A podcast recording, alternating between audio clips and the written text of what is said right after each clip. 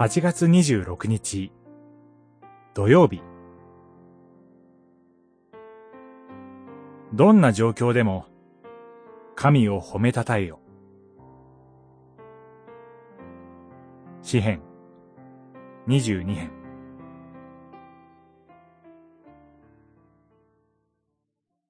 私は兄弟たちに皆を語り伝え、集会の中であなたを賛美します。22編23節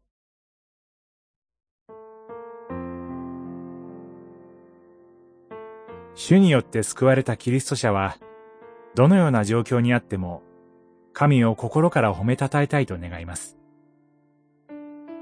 しかし、苦難の中にあって神を賛美し続けるに至るまでには、時間がかかることもあります。詩編22編は、ダビデの祈りの姿を伝えています。神に対する彼の信仰は、固いものであったことがわかります。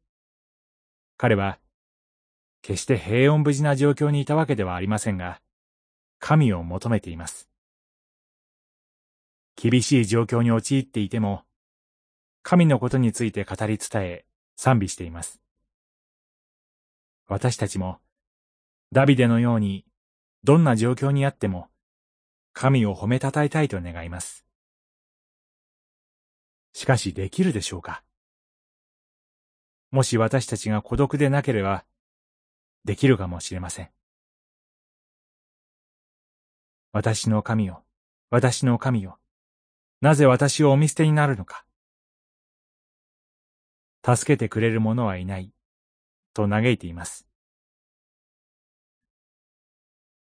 しかしその時も、一人ぼっちであったのではありません。彼は共にいる兄弟たちについて、集会について語っているではありませんか。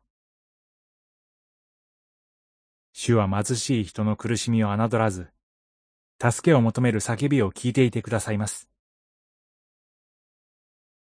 主に選ばれた魂が集められ、主を賛美するところこそ教会です。今の私たちも、精霊の働きによって、苦難の中でも慰められ、支えられます。祈り。主よ。誠の信仰に至らせ、主を褒めたたえさせてください。